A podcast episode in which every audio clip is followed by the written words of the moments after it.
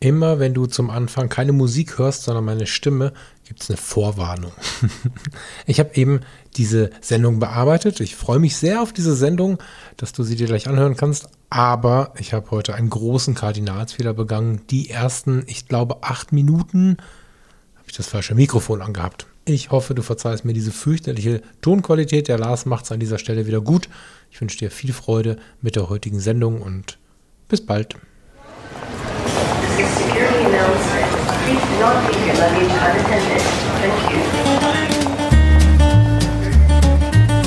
Irgendwo zwischen Blende und Zeit sind sie verborgen. Die eigentlichen Besonderheiten, diese kleinen Feinheiten auf den zweiten Blick, die die Fotografie so besonders machen. Und genau das ist unser Thema hier im Podcast der Foto Community. Ich möchte dich einladen, gemeinsam mit uns auf die Reise zu gehen. Auf die Reise durch die spannende Welt der Fotografie. Unser Werbepartner für diese Sendung ist Foto Koch.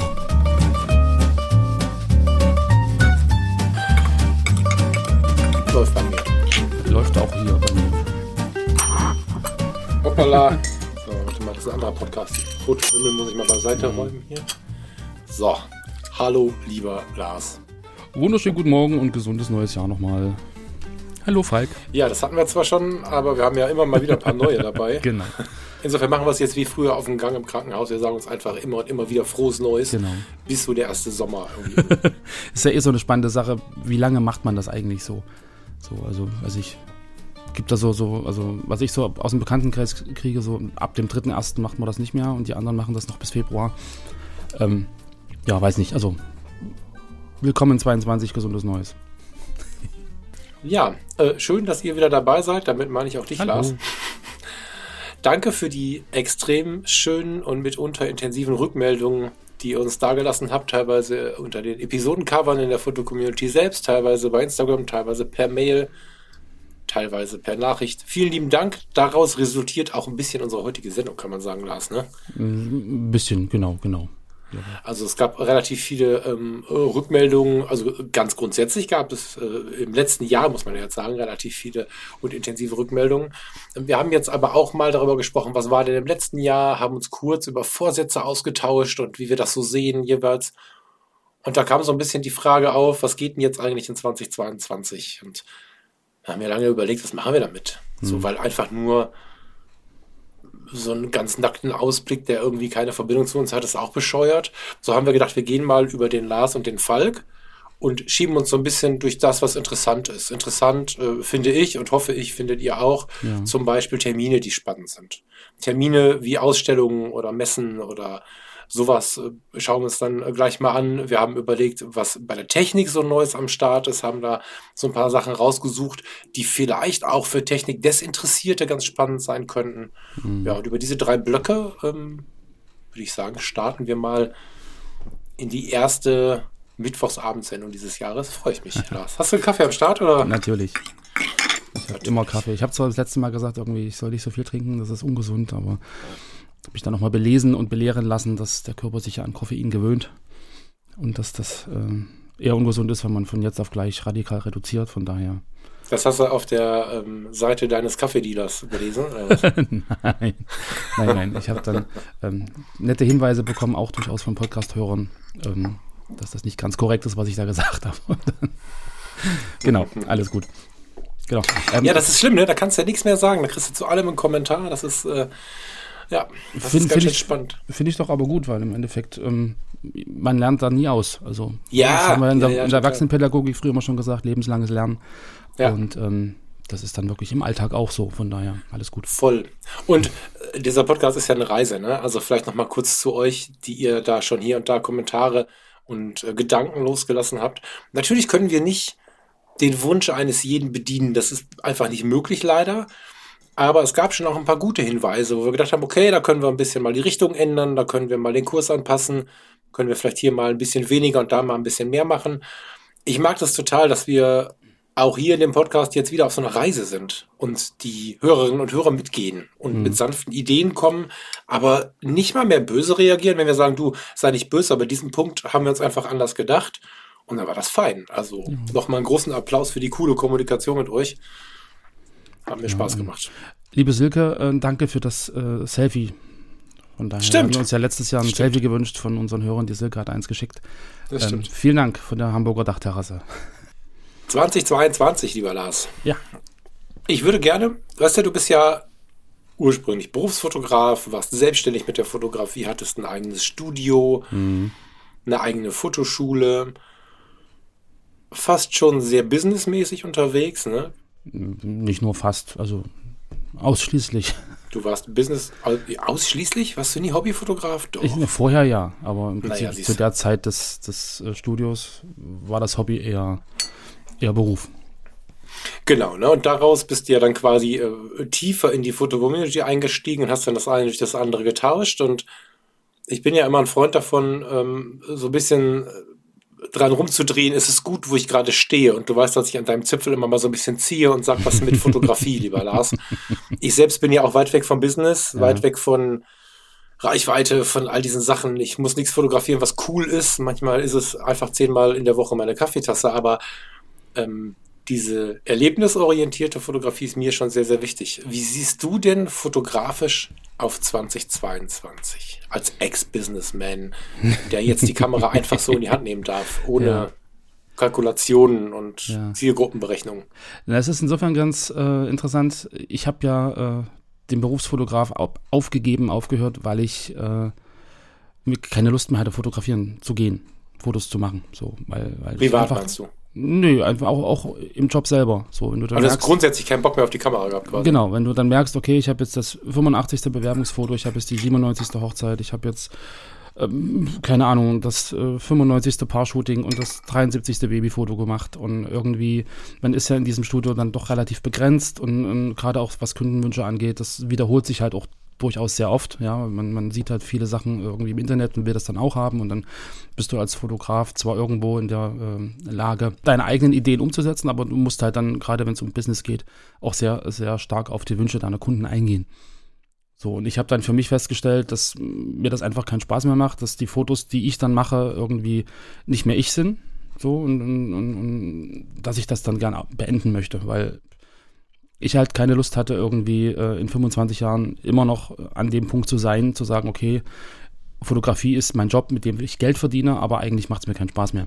So, das war der Grund dafür, dass ich damals aufgehört habe. Da habe ich mir dann wirklich auch eine Pause gegönnt. Also einfach mal so dieses, ich setze mich nicht unter Druck. Ich, wenn ich wieder fotografieren Lust, also wenn ich wieder auf Fotografieren Lust habe, wenn es irgendwie wieder kommt, dann wird das von alleine passieren.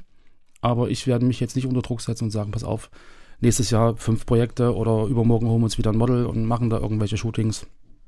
Da hatte ich jetzt auch wirklich jahrelang keine Lust drauf. So, dann hat sich viel, viel bei mir verändert, viel familiär verändert. Wir haben dann ein Kind gekriegt, also nicht ich, meine Frau. Und da ist jetzt sowieso viel Trubel und viel Alltag. Und ich merke jetzt aber so langsam wieder, ähm, gerade auch, ähm, letztens habe ich mal meine ganzen Fotos in der FC äh, durchgeguckt, so von den Anfängen 2002 bis heute.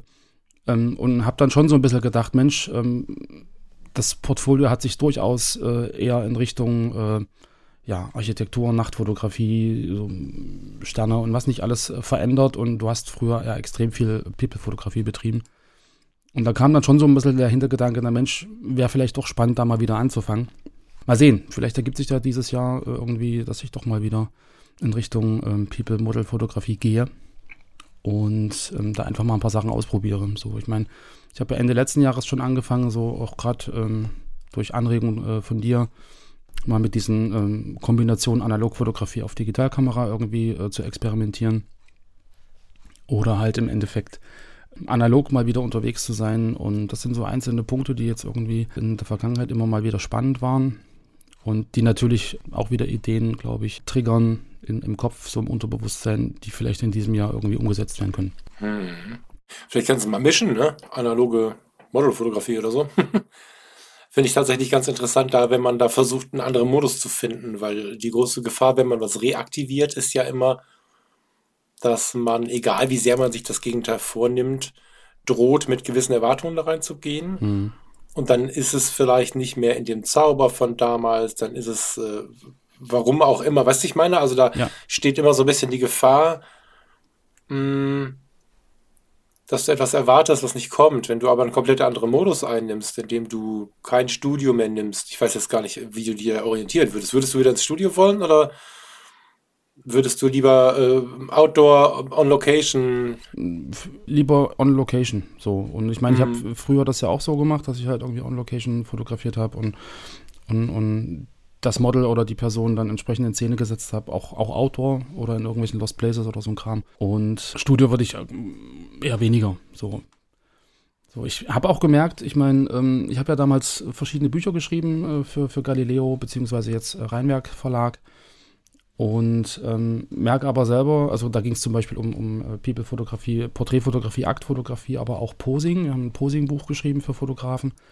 Ähm, wo wir sehr explizit auf ganz bestimmte angewiesene Posen eingegangen sind. Also wie kann ich bestimmte ähm, Fehler vermeiden, Fehler im Sinne von irgendwie das Model sitzt da, mhm. hat plötzlich ganz breite Oberschenkel oder so ein Kram. Also so Sachen, wo man, wo man halt ähm, schon während der Aufnahme darauf achten kann. Ich habe aber jetzt so in, in, der Nachschau so ein bisschen den Blick verloren, glaube ich, innerhalb dieser, dieser ganzen ähm, Episode damals, auf diese emotionale Geschichte so dass wir da sehr technisch an diese ganze People-Fotografie rangegangen sind und da zwar wertvolle Tipps geben, ja, wie man bestimmte Sachen, die man dann vielleicht hinterher am Rechner äh, vermeiden will äh, oder vermeiden kann über Bildbearbeitung, ähm, schon bei der Aufnahme berücksichtigen kann. Aber ich glaube, wir sind da äh, zu, also der, der Aspekt Emotion ist da zu kurz gekommen.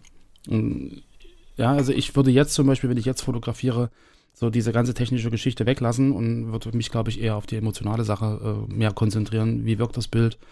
Ähm, auch wenn es ein bisschen unscharf ist, wenn es ein bisschen verwaschen ist, äh, die, die, Tonwerte nicht ganz passen oder so. Ja, also da ein bisschen experimenteller äh, sein und weniger so diese technisch perfekte ja, Hochglanzfotografie propagieren. Mal sehen.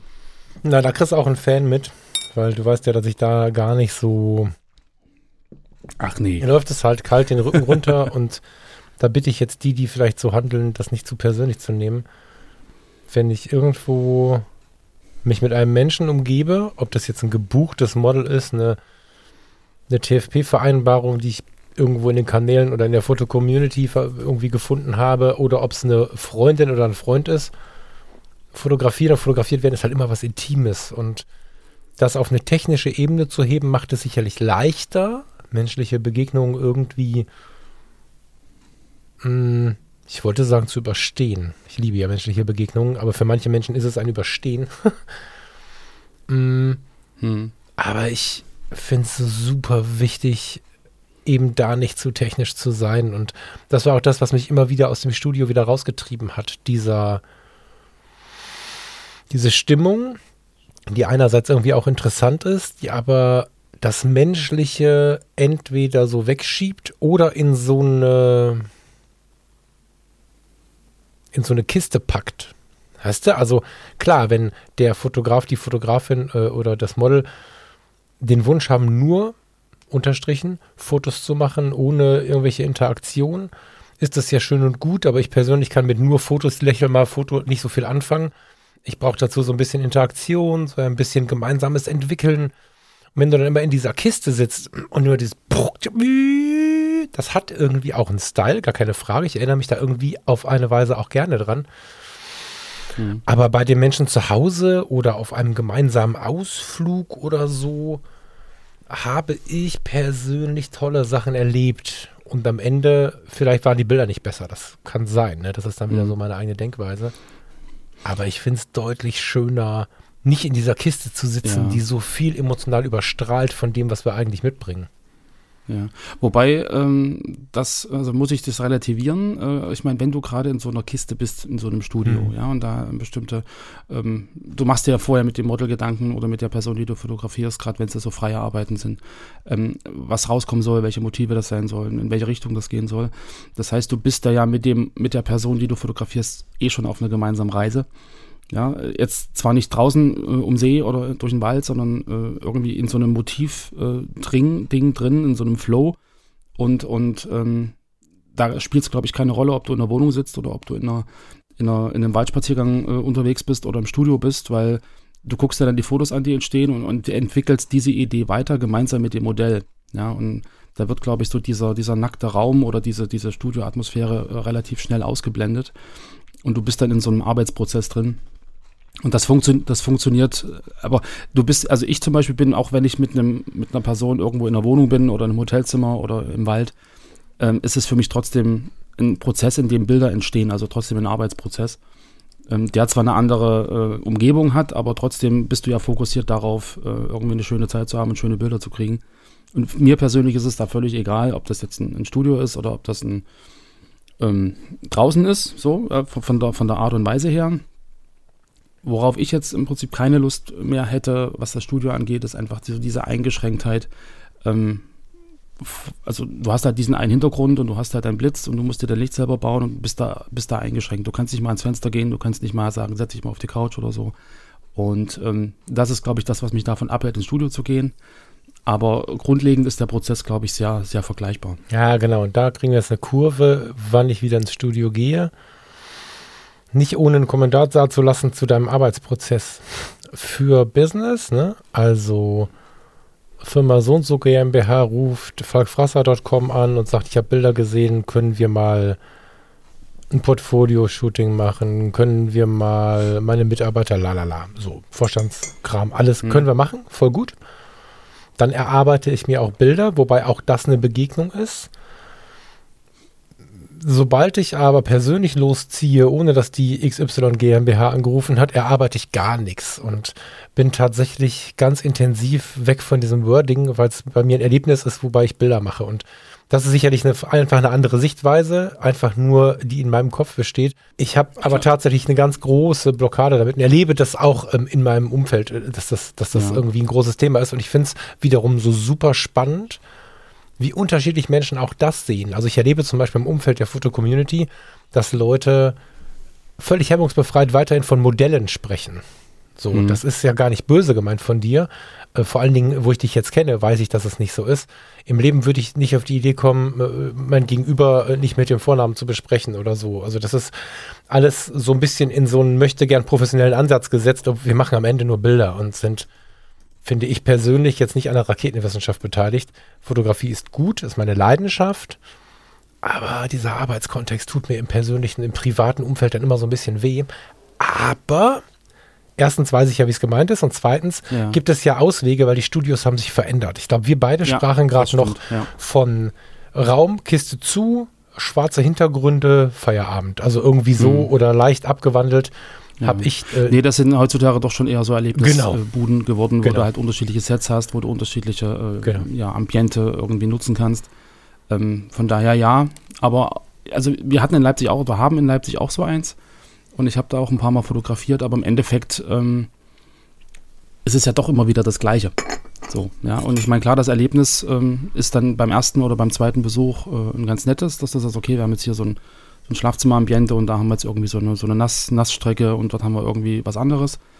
Aber dann kommst du mit dem dritten Modell und dann hast du genau das gleiche Problem wieder, dass du halt wieder naja, das gleiche aber, hast. Aber auch nur, weil du wieder in dieser Serien, in diesem Seriengedanken unterwegs bist und wieder mit dem Modell kommst und nicht mit der Tina oder dem Peter.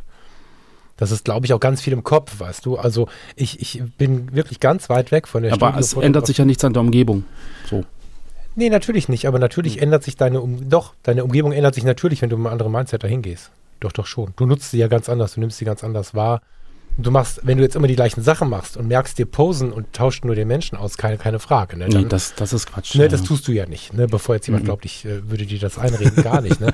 nee, nee. Aber ich bin ähm, tatsächlich wahrscheinlich auch ziemlich radikal. Ne? Also das wird jetzt sehr polarisieren, was ich sage, das ist mir durchaus bewusst, aber ich bin für mich, oder ich, es war für mich nötig, da einen starken Abstand zu bekommen, die Menschen in so einen Arbeitskontext zu packen, wenn ich denn aus eigener Intention losziehe. Und mhm. da kommt mir natürlich entgegen, wie die Studios sich gerade entwickeln.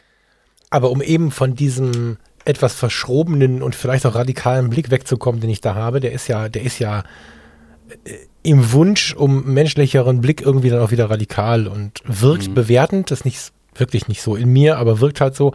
Habe ich jetzt gesagt, ich möchte mir das in, in den nächsten Zeit, also in 22, weil wir ja so ein bisschen auf das Jahr gucken, nochmal genau anschauen. Der Jörg Brücker, ich weiß nicht, ob du den kennst, der ist aus dem äh, Ruhrgebiet, ein Freund von Steffen Böttcher, hat mir, wir haben da mal zusammen eine Podcastaufnahme gemacht in dem Studio vom Jörg und der hat mhm. inzwischen ein total schönes Mietstudio aufgemacht, in Gelsenkirchen-Bur. Bur ist ja ein sehr, sehr schöner Stadtteil, mitten in einer wilden Welt. Und äh, das Ruhrpott-Studio, so heißt es auch, ist zusammengeschrieben, so überall zu finden, bei Instagram, ruhrpottstudio.de und so.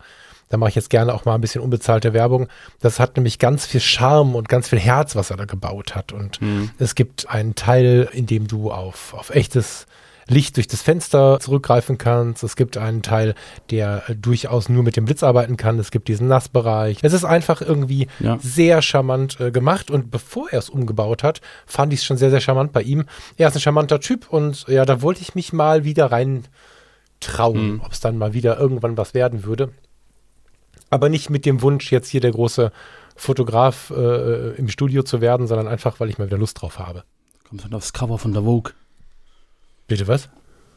Na, das Foto, was du dann machst, kommt dann aufs Cover von der Vogue. Achso, ja, nee, solche, also da kommen wir vielleicht auch dazu, wo, wohin ich gerade gucke. Ne? Ich stelle fest, dass ich, äh, um mich wohl zu fühlen, noch weiter weg muss von diesem Business-Anteil, von diesem Reichweitenmodell, von diesem wie wirkt was und ich träume davon, hier oder dort gezeigt zu werden oder so. Das haben wir, glaube ich, alle in uns, auch wenn wir es oftmals nicht wollen. Hm. Ich habe das erste Mal einen Bruch damit geschafft. Ich habe das erste Mal mit dem Einstieg in die Foto-Community, also ich bin ja seit 2001 Mitglied, aber habe jetzt mal wieder etwas aktiver etwas gemacht und mit diesem, mit diesem Wiedereinstieg ins aktive Dasein und auch mit Blick ähm, auf das Ausschalten meiner Instagram-Likes zum Beispiel. Ich weiß nicht, ob du das kennst. Man kann die Likes ausschalten, dass sie nicht mehr angezeigt werden. Ah, okay. Die sind da. Du kannst auch die Liste anschauen. Jeder kann die Liste anschauen, aber es steht dann nur noch da. Dieses Foto gefällt Peter und anderen. Nee, Peter und weiteren Personen gefällt dieses Foto, steht da, glaube ich. Mhm, okay. Und du kannst zwar als der Inhaber des Accounts das Ganze nachgucken in deinen Insights, mhm. aber am Ende, ich tue es gar nicht mehr. So, das ist eine Erkenntnis aus Dezember. Und ich möchte, fühle mich damit extrem wohl und möchte, wie ich es in der Foto-Community kenne oder jetzt bei Instagram ohne diese Like-Zahl, die den Menschen dann doch am Ende irgendwie wieder prägt, mhm.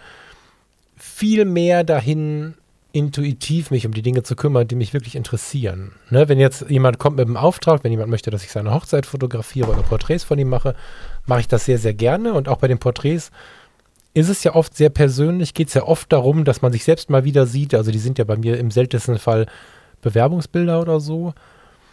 Aber davon mal weg möchte ich wirklich kontemplativ daran gehen. Das heißt, die Dinge, die ich sehe, in diesem Moment fotografieren und nicht losziehen, um ein Bild zu generieren. Wenn ich Lust habe, ist es gut so, aber im Alltag ruhig auch umgekehrt, ja. Losziehen, Lust haben und davon ein Bild machen.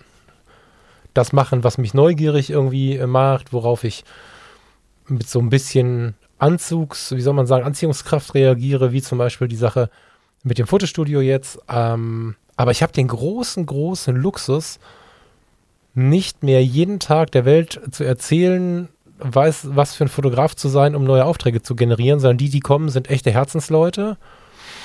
Und das, was ich aus mir heraus generiere, ist mehr ein Mittel, um, um mein Leben schöner zu gestalten.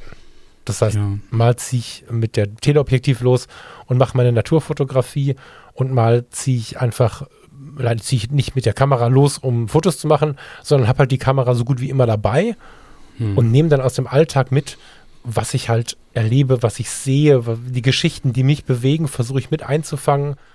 Das wird nicht immer funktionieren. Du siehst am Tag so viele Geschichten, aber ja. wenn ich eine mitbringen kann, ist cool. Und naja, ich habe, hast vielleicht gesehen, habe jetzt auch ein 365-Tage-Projekt wieder angefangen bei mir mhm. auf der Webseite. Und das alles verbindet sich so ein bisschen gerade zu einem Wunsch von diesen äußeren, äh, von einem noch lauteren Wunsch, als das es schon seit Jahren da ist, von diesen äußeren Zwängen wegzukommen. Ne, gerade wir Fotografen und Fotografinnen neigen dazu, gesehen zu werden und das Ganze sehr schnell zu übertreiben. Und äh, das ist so mein, ja. Meine große Sicht auf 22, ne, weil ich einfach im Dezember gemerkt habe, was das ausgemacht hat, diesen bescheuerten Like-Button auszumachen. Also ich, die, die Anzahl der Likes ja. auszublenden, so muss man es ja nennen. Ja. Das ist der Hammer. Ich habe noch nicht einmal wieder drauf geguckt. Das ist Wahnsinn. Das ist äh, nicht mehr ja, ich interessant. Glaub, es gibt halt, es gibt halt ja so, so wirklich zahlengetriebene Menschen, die dann äh, so daran messen, wie gut sie fotografieren können, äh, indem sie checken, wie viele Likes oder wie viele ähm, Lobe oder was auch immer äh, Views sie, sie haben. Und dann gibt es halt die Fotografen, die sagen, ich, ich fotografiere für mich, ich finde das toll, was ich mache und ich zeige das der Welt, aber es ist jetzt für, für mich nicht relevant, ähm, ob das jetzt 25 oder 5000 Leute irgendwie cool finden. Und ähm, also ich bin da, glaube ich, ganz, ganz froh drüber, irgendwie das Gefühl haben zu können, dass sich das so ein bisschen wieder in, in die Richtung wandelt. Ähm, ich mache Fotografie für mich selbst. Also merke ich zumindest bei, bei einigen ähm, Accounts, die mir jetzt in letzter Zeit aufgefallen sind, auch in der Foto-Community, ähm, dass da, glaube ich, ähm, wirklich so eher so eine intrinsische Motivation da ist, äh, Fotos zu machen und, und bestimmte Sachen auszudrücken und, und darzustellen und, und um, äh, umzusetzen. Und äh, weniger so dieses, ich fotografiere jetzt genau das, was die Mehrheit erwartet, um da irgendwie ähm, groß rauszukommen oder so. Ich glaube, genau das ja, ist der ja. Satz, ne? Nicht das, was die Mehrheit erwartet. Also ich weiß gar nicht, ob für mich selbst so, so 100% zutrifft, weil es ja schon eine Form von Kommunikation ist, ne? Das ist jetzt mal so eine Sache, zumindest das, was man zeigt, ne? Aber vielleicht nennen wir es mal so, ähm, wenn es denn dann die Herzensmenschen sehen, ist es auch gut. Also wenn du jetzt das ja. mal vergleichst, du hast einen äh, Fotoladen, wo du ein großes Bild von dir in das Schaufenster hängen kannst und das hast du in erster Lage da strömen die Menschenmassen durch und am Ende des Tages haben es 40.000 Menschen gesehen. Wenn du eine Gasse weiter oder vielleicht sogar zwei Gassen weiter bist, hast du nicht 40.000 Menschen, im schlimmsten Fall hast du 40. Wenn davon aber 30 stehen geblieben sind und sich wirklich mhm. damit beschäftigt haben, ist die genau. Wertigkeit ja viel höher und das ist das, Korrekt. was wir natürlich oftmals übersehen in Social Media, weil wir irgendwie solche Leuchtturm-Accounts sehen, die dann da weiß ich, teilweise Millionen, aber Hundert und Zehntausende von Followern haben und glauben, mit 150 seien wir nicht cool. Aber was da in jedem Einzelnen, der da auf ein Like geklickt hat, unter Umständen für einen Prozess passiert ist, genau. das vergessen wir oftmals danach. Und deswegen würde ich gar nicht sagen, dass wir nur für uns fotografieren. Das ist schon auch für die, die vorbeikommen. Aber wenn wir am, am Wegesrand stehen mit der Kamera in der Hand, und da würden, du hast jetzt durchschnittlich 25, 30 Likes unter deinen Fotos, sag ich mal. Hast du mehr, aber hättest du jetzt, ne? So. Ja, keine Ahnung. Ist ja egal, aber wir, wir würden jetzt zusammen fotografieren gehen mit der Kamera und dann machen wir ein Foto von, ich stehe gerade, irgendwann stehe ich gerade hier im Flughafen Düsseldorf, zeige ich dir dann an so einem schönen Aussichtspunkt, dann machen wir davon ein Bild. Und plötzlich stehen vor diesem Aussichtspunkt 30 Leute auf der Wiese, das ist so ein Feldweg, und sagen, Lars, darf ich mal dein Bild anschauen? Das ist ja verrückt. Das ist ja eine Schulklasse. Und mhm. das muss man sich einfach mal so ein bisschen vor Augen führen, ja. wie wir mit der digitalen Welt auch abstumpfen. Ne? Also, äh, da stehen 30 Leute. Oder nimm mal 10. Silvester ja. durftest du dich jetzt gar nicht mehr, mehr treffen. Nimm mal 10 Leute, die dich fragen, darf ich mal auf deine Kamera gucken? Und dann sagen, wow, das gefällt mir. Das ist krass. Mhm. Na, und äh, daher denke ich, äh, dass das ganz gut ist, ähm, die Fotografie nicht immer nur so in diese Zahl zu packen und sich auch sofort herabzuwerten, wenn die Zahlen dann nicht kommen, das ist nicht gesund. Und äh, bei mir persönlich ist es jetzt auch noch natürlich durch, durch Fotografie tut gut getriggert, so ein bisschen das, was kann die Fotografie mir bringen. Und natürlich ist die Fotografie auch so eine stetige Achtsamkeitsübung. Mhm. Und äh, wenn du jetzt beobachtest, was der Stress mit einem macht, da war jetzt die Zeit zwischen den Jahren echt gut, um das mal wieder zu bemerken. Wenn du wirklich zu viele Dinge zu tun hast oder zu viele Dinge im Kopf hast, rennst du ja nur noch durch die Welt und nimmst nichts mehr rechts und links wahr. Und das ist ja genau das, wo du zum Beispiel mit dem, ich mache jeden Tag ein Bild, entgegenarbeitest. Also wenn ich mir jetzt vornehme, jeden Tag ein Foto zu machen, und wenn es von meiner Kaffeetasse ist und wenn es um 23.59 Uhr das Foto von meinem dicken Zeh ist, wie aus der Decke guckt, bevor ich einschlafe, ja. dann habe ich jeden Tag ein Detail beachtet. Und ich komme gar nicht da rein, über Wochen nicht zu merken, dass das Leben an mir vorbeizieht und ich komme auch gar nicht in die Situation, nach drei Monaten zu merken, boah, ist schon wieder Frühling, wie schnell die Zeit vergeht. Das sind ja diese Killersätze, die uns das Leben so schwer machen. Und ja, aber ich glaube, sowas ist auch irgendwie so ein, so ein, also das muss man für sich erstmal äh, realisieren und auch zulassen, glaube ich, so dieses, ähm, ich habe jetzt nicht einen bewussten Plan, ich habe jetzt nicht ein bewusstes Motiv mhm. und ich habe jetzt meine 25 Motive, die ich immer fotografiere. Ich bin jetzt, was weiß ich, Planespotter oder bin jetzt ähm, Eisvogelfotograf ja, und das ist jetzt mein, mein Themenfeld, sondern einfach für sich selber auch mal zuzulassen. Ich fotografiere auch mal ganz normale Sachen, so wie einen großen C oder nee, genau. wenn, ich, ja, ja, genau. wenn ich früh den, den kleinen Nikita schaffe, gucke ich mir mal an, was für Hauseingänge haben wir und fotografiere einfach mal einen Hauseingang, irgendwie, genau. irgendwie äh, architektonisch ganz spannend ist. Ja, aber sowas muss man sich ja irgendwie auch genehmigen.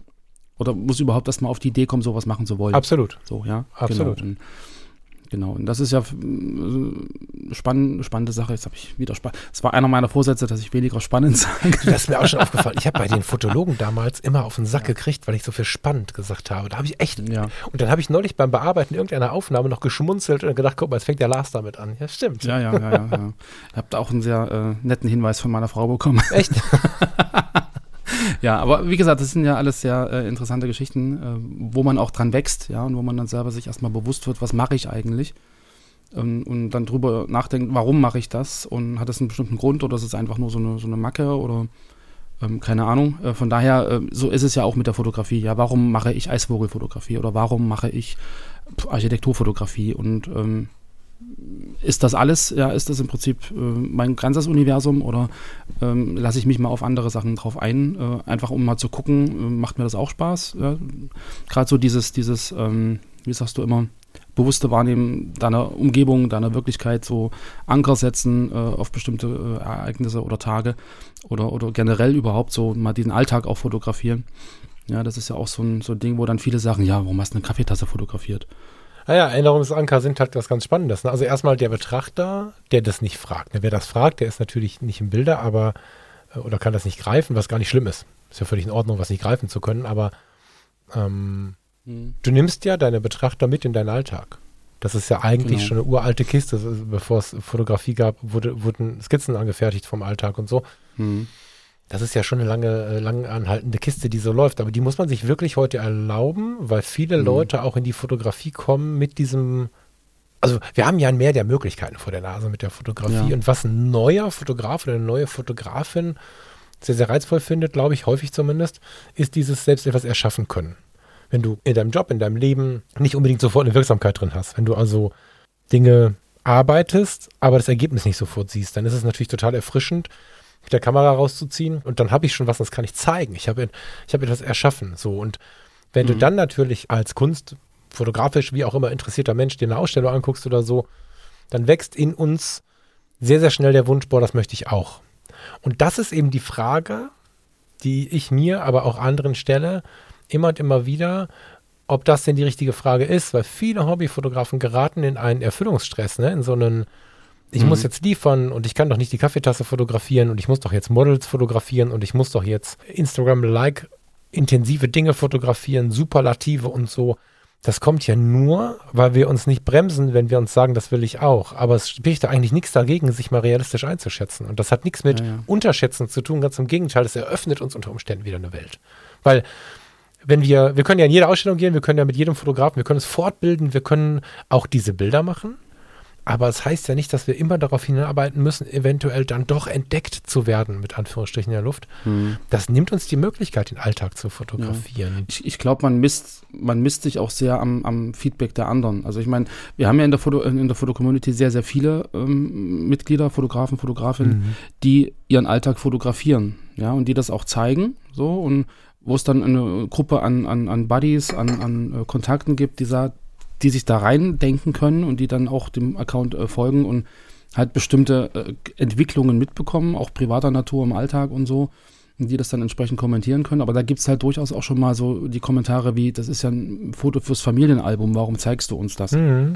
Ja, also dass da auch so eine, also bei vielen nehme ich zumindest so wahr, so eine, so eine ähm, Sperre da ist, irgendwie so eine Schranke, ähm, dass das keine Fotografie ist. So, weil da hat sich niemand bewusst hingesetzt, hat auf einen Eisvogel gewartet, da hat niemand bewusst ein Flugzeug irgendwie in Szene gesetzt, da hat niemand bewusst ein Model irgendwo hingesetzt oder eine Person irgendwo hingesetzt, sondern da hat jemand seinen Alltag dokumentiert. Naja, aber Fotografie ist Wahrnehmung und Erinnerung. Weißt du, das ist ja genau. eigentlich der Ursprung ja, des Ganzen und die die, die ganze Nummer mit der Inszenierung kommt ja im Prinzip erst danach. Ich will dagegen gar nichts sagen. Ne? Wer Bock hat auf inszenierte Fotografie, der soll er Vollgas machen. Ne? Man kann auch seinen Alltag inszenieren und kann den im Endeffekt ähm, auch ähm, spannend äh, darstellen und, und, abbilden.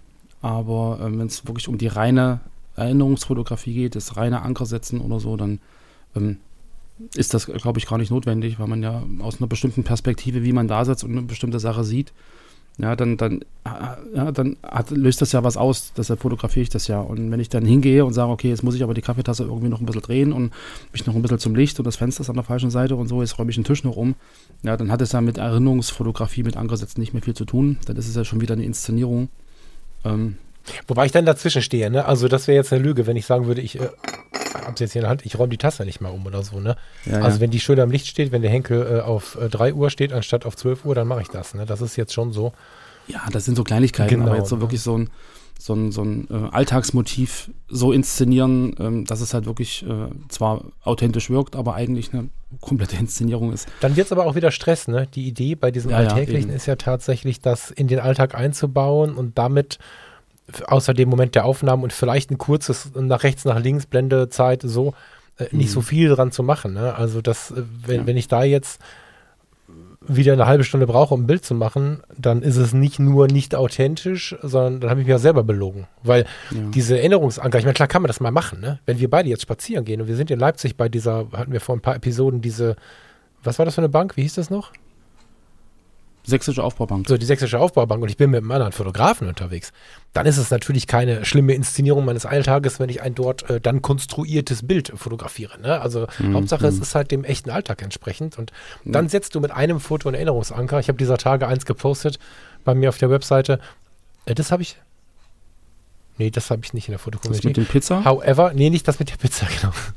Ich habe die Tage eins auf meiner Webseite gepostet, wo ich ähm, nur einen Moment auf dem Weg nach Hause ein Selfie gemacht habe im Auto und ich kann dir genau erzählen, was am Tag vorher gewesen ist und an der, also auf der Arbeit und am Mhm. Abend danach und das ist, äh, keine Ahnung, sechs Jahre her und das sind so diese Besonderheiten an, an, diesen, an diesen Erinnerungsankern, die wir setzen. Ja. Ne? Das ist schon geil. Ja, aber will ich gar nicht so breit werden lassen. Ich wollte nur mal so ein bisschen den Hinweis geben auf diese alltägliche Fotografie, auf das Kontemplative und vielleicht Genau. auch den Tipp ein bisschen lauter ausrufen für die Instagram-User unter uns, die Likes mal auszumachen.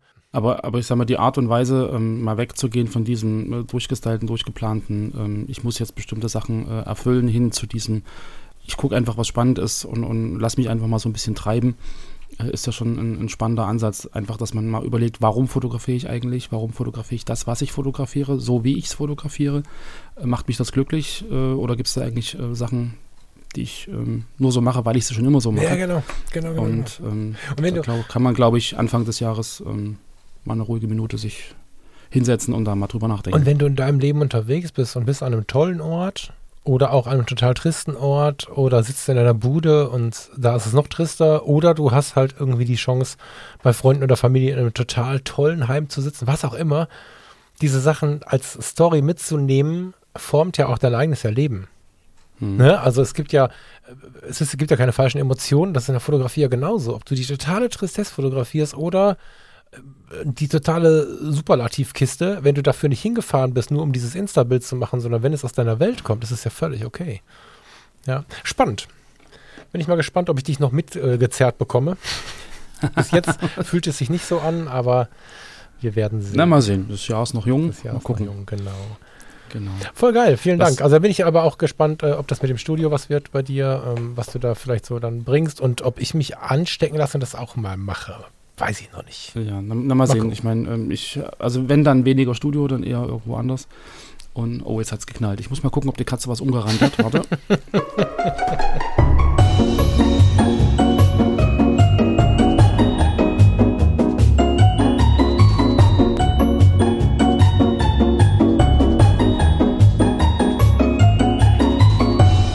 So, alles gut. Alles gut, nichts passiert. Es hat nur ihren Kratzbaum ein bisschen ramponiert. Alles fein. ja, das Tier wiegt sieben Kilo. Ich meine, da muss der Kratzbaum schon was aushalten. 2022. Ja, dann lass uns doch mal gucken. Wir haben noch ein paar Termine rausgesucht, die wir persönlich ganz spannend finden, wobei ich vorneweg sagen möchte, dass wir nicht sicher sind, ob wir die auch besuchen können. Ne? Also wir sind Ja, gerade noch in der Planung stimmt. des Ganzen. Ich fände tatsächlich alle hier genannten super spannend. Keine Ahnung, ob es was werden wird, aber unabhängig davon habt ihr ja vielleicht eine Möglichkeit hinzukommen. Fotokoch lässt lieb grüßen und wünscht dir eine schöne Vor- und auch Nachweihnachtszeit und nimm das zum Anlass, dir, wenn du magst, 15 Euro zu schenken. Ab einem Warenwert von 150 Euro, und der ist ja bei uns Fotografinnen und Fotografen leider schnell erreicht, schenkt Fotokoch dir unter dem Gutschein FC15 15 Euro. Dieser Gutschein, diese Aktion gilt bis zum 31.01.2022. Solltest du diesen Podcast etwas später hören, sei nicht traurig und besuche trotzdem fotokoch.de, einer der größten Online-Shops im Bereich der Fotografie, freut sich auf deinen Besuch. Und jetzt geht's weiter mit dem Podcast zwischen Blende und Zeit. Viel Spaß. Ausstellung, die wir äh, rausgesucht haben, findet in Berlin statt und zwar noch bis zum 18.04.2022 und zwar ähm, Niederkirchner Straße 8. Äh, dort ist die Ausstellung und die heißt Der kalte Blick. Ähm, ist insofern interessant, dass diese Ausstellung ähm, die letzten Bilder jüdischer Familien aus dem Ghetto von Tarnow zeigt. wurden damals im Endeffekt ähm, 1939 ähm, 565 äh, jüdische Menschen abgebildet, von denen sehr, sehr wenige nur überlebt haben. Und die Ausstellung dokumentiert im Endeffekt deren Leben äh, in sehr einprägsamen Bildern. Und äh, genau, wer da irgendwie äh, historisch äh, interessiert ist, ähm, zeitgeschichtlich interessiert ist, kann da die Fotografie mit äh, ja, Zeitgeschichte im Endeffekt verbinden. Genau, das Ganze in Berlin in der Niederkirchner Straße 8 und ähm, ist noch zu besuchen bis Mitte April 22. Das glaube ich, extrem tiefgehend. Also ich habe das nicht mitbekommen, der Lars mhm. hat mir das gezeigt und da sind wir wieder bei der Fotografie als Erinnerung.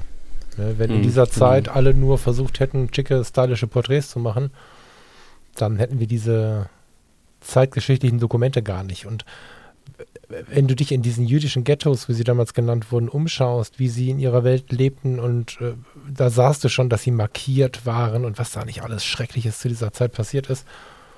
Und du versuchst dich aber vor so eine Schwarz-Weiß-Aufnahme zu stellen und versuchst sie aktiv im Kopf in die reale Welt zu holen. Versuchst mal umzusetzen, wie das wohl in Wahrheit ausgesehen hat, wie die wohl da gelebt haben und was das für ein Gefühl sein muss und so.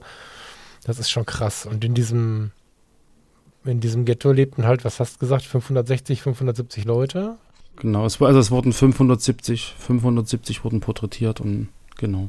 Ach genau, von den, genau, ich habe mich gerade schon gewundert, wo so wenig Leute gewohnt haben. Also mhm. von den 565 abgebildeten Menschen überlebten 26. Das heißt, du stehst in dieser Ausstellung und schaust dir die überwiegende Zahl Menschen an, die dann am Holocaust verstorben sind, ermordet worden sind und 26 haben es überlebt. Das ist so eine Form von fotografischer Ausstellung, die wirklich was bewegt. Das ist, ähm, das macht was mit einem. Krass. Also da würde ich wirklich sehr, sehr gerne hin. Ist von mir aus leider wieder ziemlich weit weg. Bis zum 18.04. Vielleicht passt das irgendwie noch. Vielleicht gibt es irgendwie noch eine Möglichkeit. Ist ja auch eine Frage, was die Pandemielage zulässt. Da müsstet ihr bitte auch vorher im Internet genau. gucken oder ähm, mal anrufen oder so. Der kalte Blick die letzten Bilder der jüdischen Familien aus dem Ghetto von Tarnow läuft bis zum 18.04. Hast du mir jetzt ein bisschen einen Schauer den Rücken herunterlaufen lassen? Ja. Krasses Thema. Aber das ist auch Fotografie. Also da das ist die Seele der Fotografie, Erinnerung. Das sind ja nicht nur die schönen Momente, ja, sondern. Genau, ja. Ja, sehr. Genau, bei dir an der Ecke ist da auch noch was. Ja, jetzt muss ich gucken, wie ich dazu die Kurve kriege. Das ist jetzt hart. Von dem Drama fast in Richtung Comedy, wobei so viel Comedy ist das gar nicht. Das findet im Juni immer, so die Pandemielage es zulässt, die Foto und Adventure in Duisburg statt. Das ist im Landschaftspark Duisburg. Das ist eine ganz schnuckelige Messe. Ich mag die gut leiden. Ihr wart äh, mit der Foto-Community, bevor Mehrmals ich zum Team da, gehörte, genau, ja. äh, wart ihr schon da, habe ich auch schon gesehen, aber dann als Besucher. Ähm, unzählige Workshops, wahnsinnig viele kleine und große Ausstellungen und Möglichkeiten, sich zu treffen. Und in so einem alten Industriebau gibt es eine sehr, ist das gemütlich, kann man noch sagen, ne? Eine gemütliche Messehalle, in der dann oh. auch aber äh, immer wieder ganz interessante Leute der jeweiligen äh, Aussteller halt da sind. Also ob das jetzt äh, die Gesellschaft deutscher Tierfotografen äh, sind, die da sind, ob das jetzt die Foto-Community äh, war, wenn sie dann dabei war oder ist, das wissen wir noch nicht genau. Ähm, mhm. Ob es dann Canon, Leica, wer auch immer, es ist total spannend, wen man da so treffen kann, weil alles ein bisschen gemütlicher ist, obwohl es halt mitten im Ballungszentrum stattfindet. Und die haben immer eine Ausstellung und diese Ausstellungen oder mehrere Ausstellungen und da ist immer mindestens eine richtig geile dabei und ich freue mich total auf die in diesem Jahr. Hey, komm mal Pott gucken, heißt die. Jetzt bin ich mal gespannt, wie du die Beschreibung ja, liest. Das ist, mein das ist für mich ausländisch. Ich, genau, das ist mein Riesenproblem, weil ich kann diese Ruhrpott-Sprache nicht, obwohl sie, äh, wo ich damit groß geworden bin. Ne? Tag ja. auch, also es ist jetzt nicht von mir gefaked, sondern das ist, ähm, ich lese, was da steht. Ja.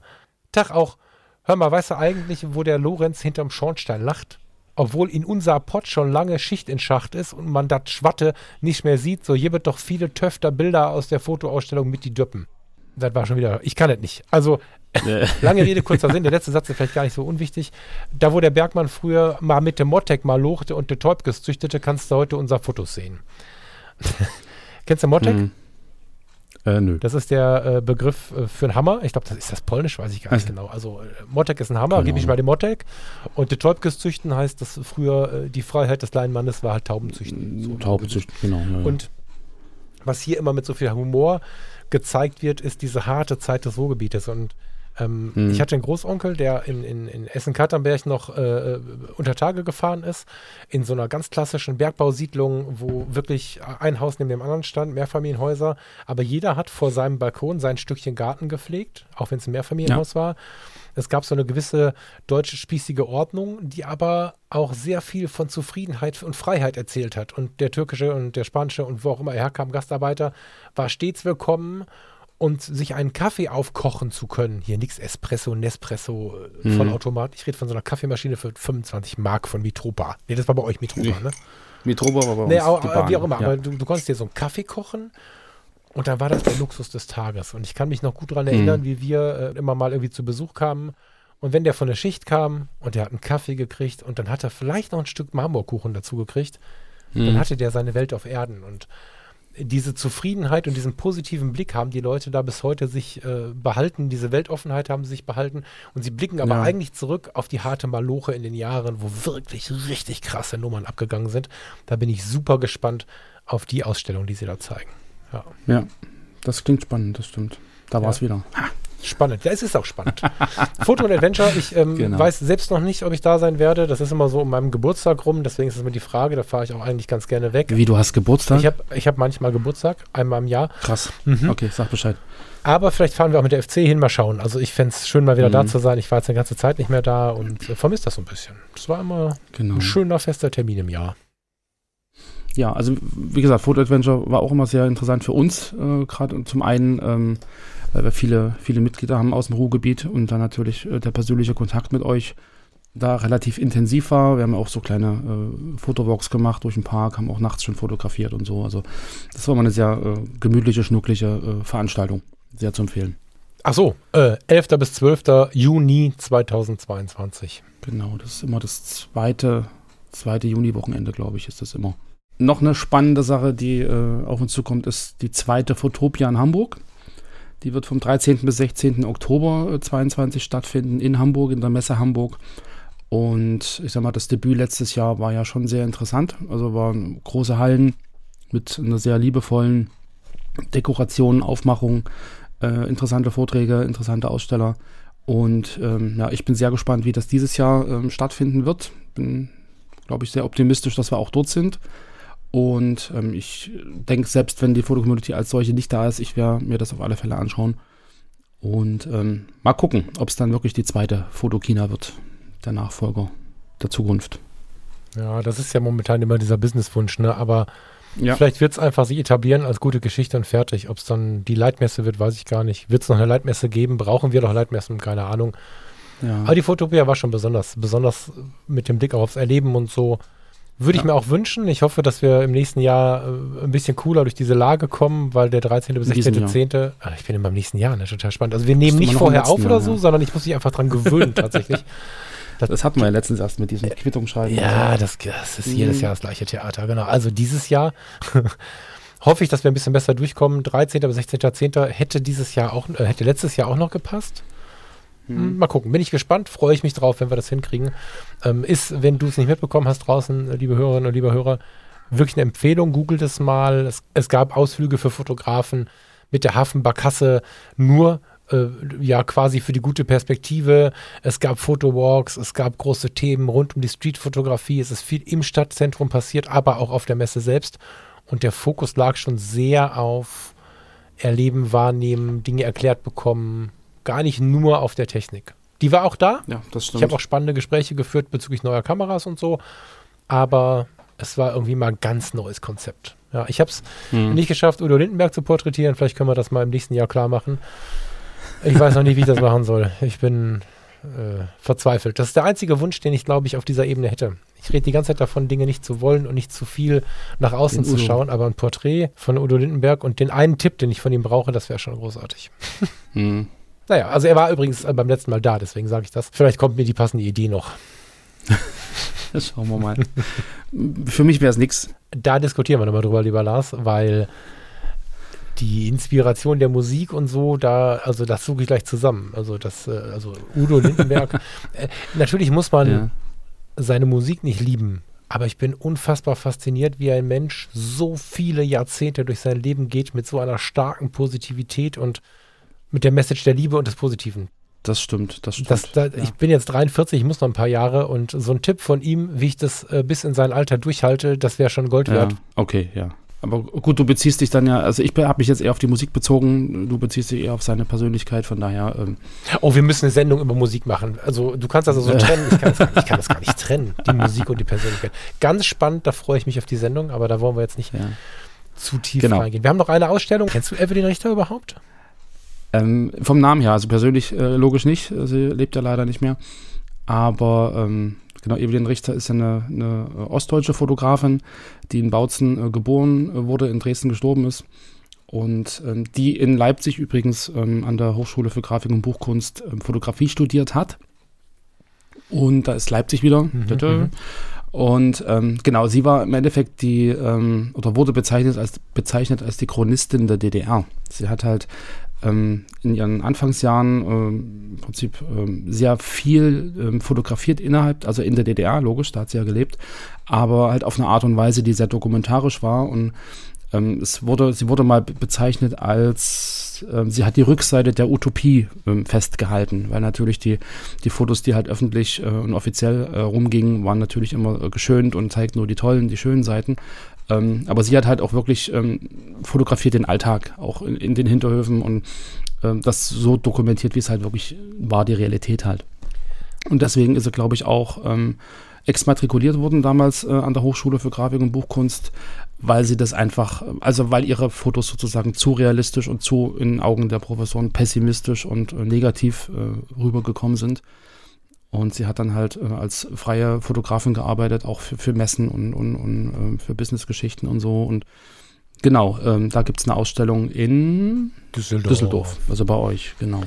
Ja, bei euch, bei aber, uns, keine ja, Ahnung. Wir, also wir müssen das, drüben auf deiner Seite ja, da. Das können wir in 22 mal ein bisschen verstärken, unsere, unsere Kommunikation zu dem Thema. Wir sind ja beide Fans der anderen Seite, aber es gibt ja nun mal, naja, diese Grenzkiste, die. Bin mal gespannt, ob wir dann 22 ein bisschen was an Metern machen bei der Kommunikation.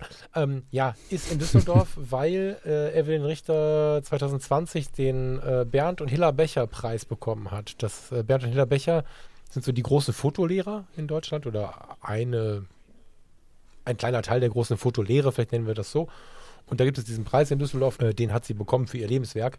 Und deswegen genau. ist diese Ausstellung auch im Museum Kunstpalast so.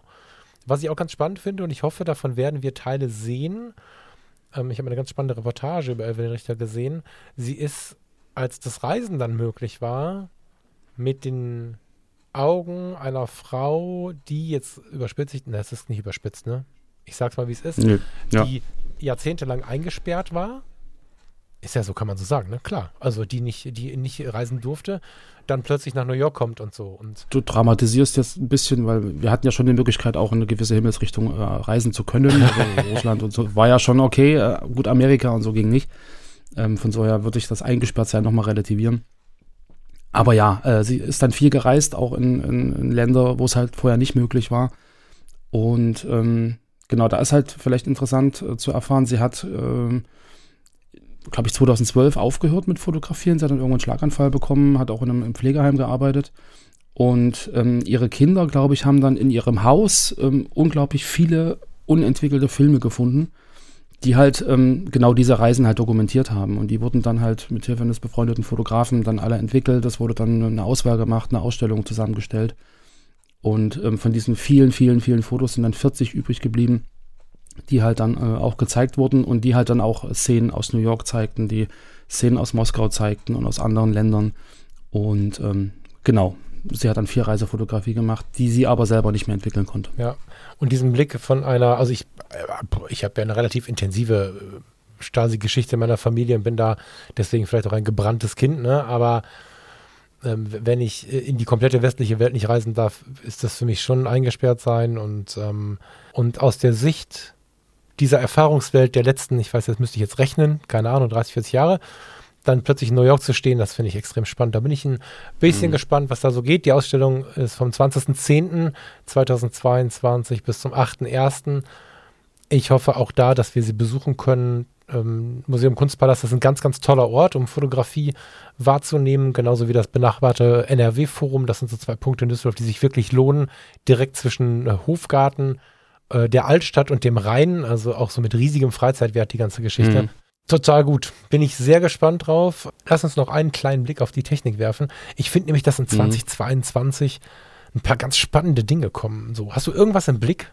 Hast du irgendwas, wo du denkst, ah, da bin ich neugierig, was da passieren wird? Na, was, was, also, was ich irgendwie vor, weiß nicht, fand das vor zehn Jahren oder wo, wo diese, diese Lichtfeldkamera mal rauskam, die wie so ein kleines äh, Kaleidoskop aussah, wo ich dachte, okay, was ist das denn jetzt und, und wie soll ich damit Fotos machen und so. Ähm, die ist ja dann wieder von der Bildfläche verschwunden. Aber jetzt ähm, haben sie ja in äh, Kooperation mit Zeiss, glaube ich, äh, das erste Objektiv, Lichtfeldobjektiv äh, produziert, was auch an die Spiegelreflexkamera äh, ranpasst.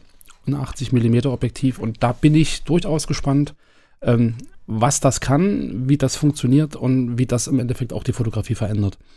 Weil ähm, für alle, die es nicht wissen, Lichtfeldobjektiv, also Lichtfeldfotografie heißt ja, ich nehme zum eigentlichen Bild, ja, was ja dann im Endeffekt zweidimensional äh, auf dem Sensor ist, noch eine Tiefeninformation mit auf kann also dann nachträglich am Rechner bestimmte tiefen Ebenen des Bildes ähm, separieren, kann die getrennt miteinander äh, getrennt bearbeiten, kann Schärfen in unterschiedlichen Tiefenbereichen des Bildes, also vorne oder hinten oder ganz hinten, äh, unterschiedlich bearbeiten. Ich kann mit diesem Objektiv auch den Fokuspunkt nachträglich verändern, das heißt, ich kann nachfokussieren, ich kann mit dem Objektiv äh, bis zu neun verschiedene Perspektiven von meinem Standpunkt aus aufnehmen. Das heißt, ich habe dann auch die Möglichkeit, über die Software dann die Perspektive ein kleines bisschen nach links, nach rechts, nach oben, nach unten zu schieben, um ge ge äh, gegebenenfalls ähm, im Hintergrund irgendwas verschwinden zu lassen. Oder ähm, also ich kann da sehr, sehr intensiv äh, ins Bild eingreifen, ähm, über eine separate Software dazugeliefert wird.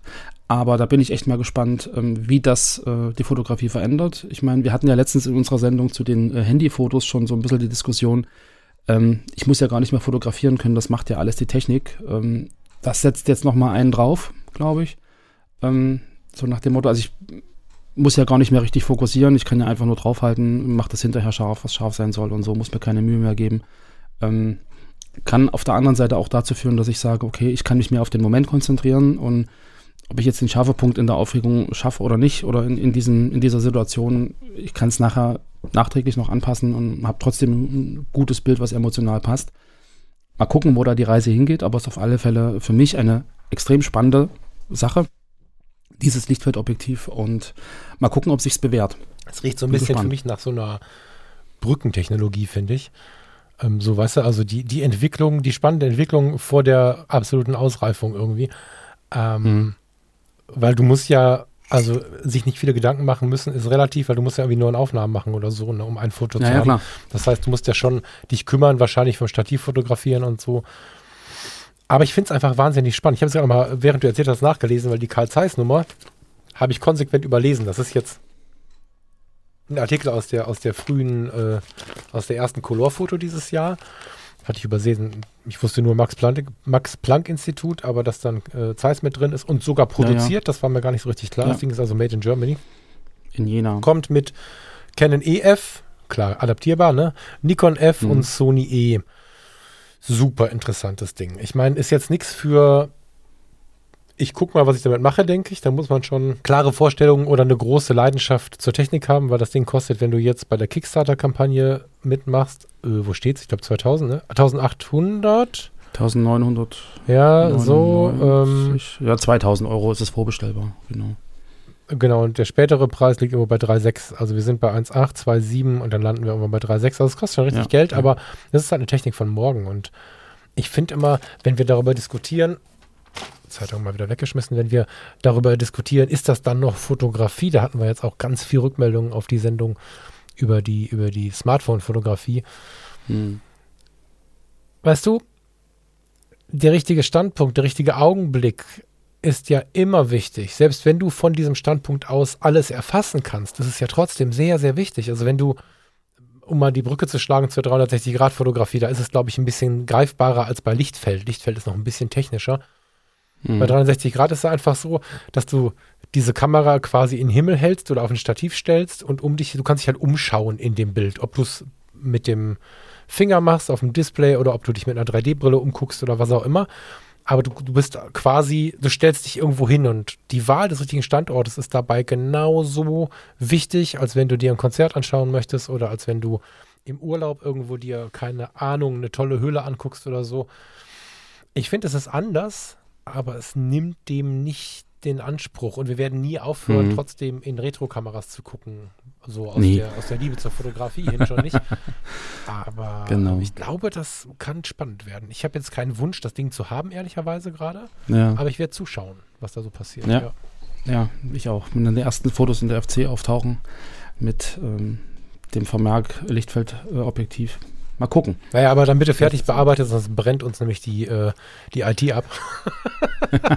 Ja, klar. Äh, ja, ja, bin Genau. ich auch sehr Aber weil du, weil du gerade, weil du gerade sagst, ähm, äh, Retro, analog, ich glaube, du hast da auch noch eine äh, interessante Entdeckung gemacht.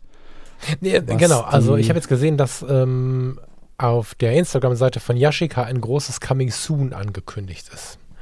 Da steht Ja. leider nicht dabei, wovon, aber eigentlich haben wir noch eine Rechnung offen, Yashica und ich. Es gab 2017 nämlich eine Kickstarter-Kampagne über die Yashica Y35. Das Hm. ist eine ganz klassische alte Analogkamera, kannst du bei eBay hundertfach kaufen für einen Fuffi oder so. Total geiles, charmantes Teil, kann nix, aber so. Mm, Und sie haben sie 2017 angekündigt als die erste digitale Analogkamera. So, da haben sie so ein bisschen auch in die Kerbe von Fujifilm gesch geschlagen, muss man sagen, indem sie nämlich die Filmsimulation, wie sie ja bei Fujifilm heißen, ne? also ich stelle quasi Ja. äh, im Body des Gerätes einen Film ein. Einen, Filmnamen, den ich auch kenne von früher, den ich früher aus dem Regal genommen habe, den kann ich jetzt im Menü von Fujifilm einstellen. Und äh, bei der Yashica Y35 war geplant, so kleine Patronen zu verkaufen.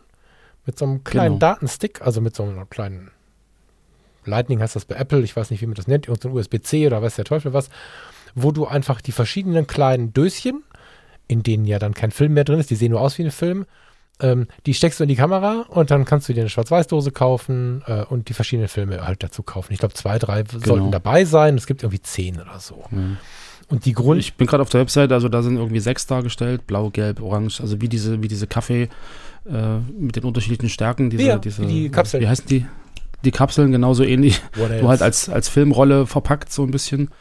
Und also die Webseite hat irgendwie äh, Aktualisierungen 2019 und zeigt da im Endeffekt dann, dass du halt diesen virtuellen Film reinschiebst und die Digitalkamera dann halt entsprechende Fotos mit der Anmutung dieses Films macht. Genau, jetzt gibt es aber Genau. ein großes Aber. Ich fand die Geschichte mega gut.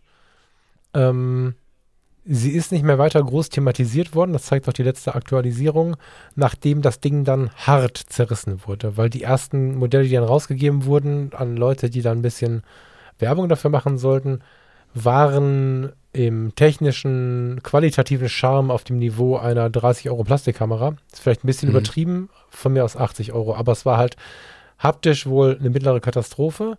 Und da hatte keiner mit gerechnet. Mit dem Blick auf Yashica, ich habe selbst ähm, eine Contax RTS, die ja auch über Yashica gelaufen ist. Ähm, Yashica-Objektive habe ich dabei. Es gab sehr, sehr viele Yashica-Kameras, die, naja, schon die fotografische Welt sehr geprägt haben. Und plötzlich kommen sie mit so einer geilen Idee und hauen uns dann da so eine, so eine Plastikkiste hin. Hm. Das war halt nicht cool. Und ähm, jetzt war jahrelang Ruhe. Das war 2017. Ja. Jetzt kommt dieses große Coming Soon. Ich habe ein bisschen die leise Hoffnung, dass in den Jahren sie sich nicht nur versteckt haben vor den Kommentaren. Die, das war wirklich, also ein Shitstorm ist gar nichts. Das war wirklich Hm. nicht so richtig schön, was da an Kommentaren zurückkam. Ich hoffe, dass sie sich nicht nur versteckt haben in der Hoffnung, dass eine neue Generation jetzt da ist, die es dann wieder kauft, sondern ich hoffe sehr, dass sie vielleicht was draus gemacht haben, weil die Idee finde ich super geil. Ist aber nur eine Vermutung von mir. Kann auch sein, dass die Y35 irgendwie vom Radar ist und was komplett Mhm. Neues kommt. Keine Ahnung. Also ich habe nichts gefunden. Ich habe nichts gefunden. Ich habe nur gefunden, äh, diese Spekulation mit der Y35, dass die immer mal wieder irgendwo geführt wird. Ja. Fände ich ganz geil. Ich warte ja auch noch händeringend auf die äh, Canon ähm, i1D. Ne, die i1 war ja so die Canon, bevor die EOS-Modelle kamen, Ja. Okay. die bis heute die Fotografen haben wollen. Hast du nicht auch eine? Ach so, ich habe die AE1 Programm. Ja, gut, aber äh, die AE1D Genau. gibt es ja nicht. Das ist ja meine Idee. AE1 Ja. digital wäre das ja dann. Das wäre cool. Ja. Aber stell dir vor, dieses, dieses Gehäuse, was du da in der Hand hast, würden sie, Mhm. äh, da würden sie ein Digital-Buddy, also da würden sie digitale Technik einbauen. Das wäre der Knaller, ne? Und ich mag das, Das ja sehr, cool, weil, ja. weil diese Retro-Kiste halt auch uns so ein bisschen animiert, äh, diese Kamera nicht in die Hand zu legen. Bin ich Hm, gespannt. Hast du recht. Sind wir wieder dann bei diesem erlebnisorientierten und Ergebnisorientierten Mhm. Arbeiten, genau. Genau, genau. Ja, äh, pff, zwei langweilige News haben wir noch. So richtig, na, sind die langweilig, weiß ich gar nicht. Canon? Du bist Canon-User. Hast du irgendwie was, äh, irgendwelche Gedanken zu Canon gerade oder bist du einfach zufrieden? Gut ist das. Ich, ähm, ich, also wir haben Canon im Schrank, ja. So, äh, von daher, ich bin ja eher am Experimentieren jetzt mit diesen analogen Geschichten, mit der A1-Programm oder ähm, auch mit der OMD, mit der 1, die ich da habe, mit dem analogen Objektiv. Ähm, aber ja, es soll, soll ja im Prinzip neue, neue Kameras kommen. Die Nachfolger der R und RP sollen ja kommen. Und auch ein äh, neues Canon-Objektiv, äh, zumindest die Patentanmeldung für das 35-600 Millimeter. Was eine Brennweite. das ist dann das wirklich immer drauf Objektiv, ähm, wobei ich halt immer bei, bei Blenden von 4 bis 7.1 ähm, skeptisch bin, aber wobei ein 600 mm mit Blende 7.1 ähm, ist dann schon schick. Da musst du dir gar keine Gedanken machen. Guck dir mal diese Festbrennweiten an von Canon. Da gibt es einen 600 mm und einen 800 mm, beide ja. unter 1000 Euro. Ähm, beide in einer tollen, tollen Größe und tollem Gewicht mit mhm. Blende 8 oder so die ja. ähm, machen dir wundervollstes Fotowerk. Also bei diesen Brennweiten ja. ist das nicht so relevant. Das ist genau. ähm, sogar genau. ziemlich krass, finde ich. Also ja, eben, meine ich ja so, weil äh, du hast zwar in meinem Hinterkopf irgendwie 50 mm 1,4, 1,2 und keine Ahnung, aber ich glaube, bei diesen langen Brennweiten ähm, relativiert sich das durchaus äh, ein bisschen. Mhm. Und ähm, ich habe so noch ein bisschen die ähm, Brücke zu den Teleskopen. Wir hatten damals ja auch so ein so ein Linsenteleskop, irgendwie 1,20 Meter Brennweite und dann irgendwie 10 Zentimeter Durchmesser, kommt man ja auf ähnliche Blendenverhältnisse. Mhm, so, das stimmt. Ähm, ja, das stimmt. Aber Vorsicht, das ist nur eine Patentanmeldung, ne? da muss man ein bisschen ja. aufpassen. Es ist eine Patentanmeldung auf RF-Anschluss, aber ob es dann am Ende kommt, genau. weiß kein Mensch. Ich komme ja von meinem 100-400 nicht weg. Ne? Schiebe-Zoom. Ich weiß nicht, warum sie das aufgegeben haben. Ich liebe diese Luftpumpe. Die erste Version, jetzt sind wir bei der vierten, ja. glaube ich, schon oder so. Ne? Ja, naja, guck mal, da haben wir doch ein paar Glaskugelgeschichten und dann haben wir doch ein paar äh, sehr spannende ähm, reale Sachen und lassen uns mal überraschen. Ich meine, das Jahr ist jetzt fünf Tage alt, ähm, da kann auch viel passieren. Das ist so, ja. Gut, oh, jetzt waren wir mir fast ja. zu technisch. Da bin ich jetzt, da gehe ich jetzt mir fast schon im schlechten Gefühl raus. Ich würde sagen, wir machen jetzt mal Feierabend. Du äh, suchst mal deinen kurzen, wo der gerade ist. Ich schnappe mal die Hunde und gehe mal eine Runde um den Block und. Genau. Ja. Cool.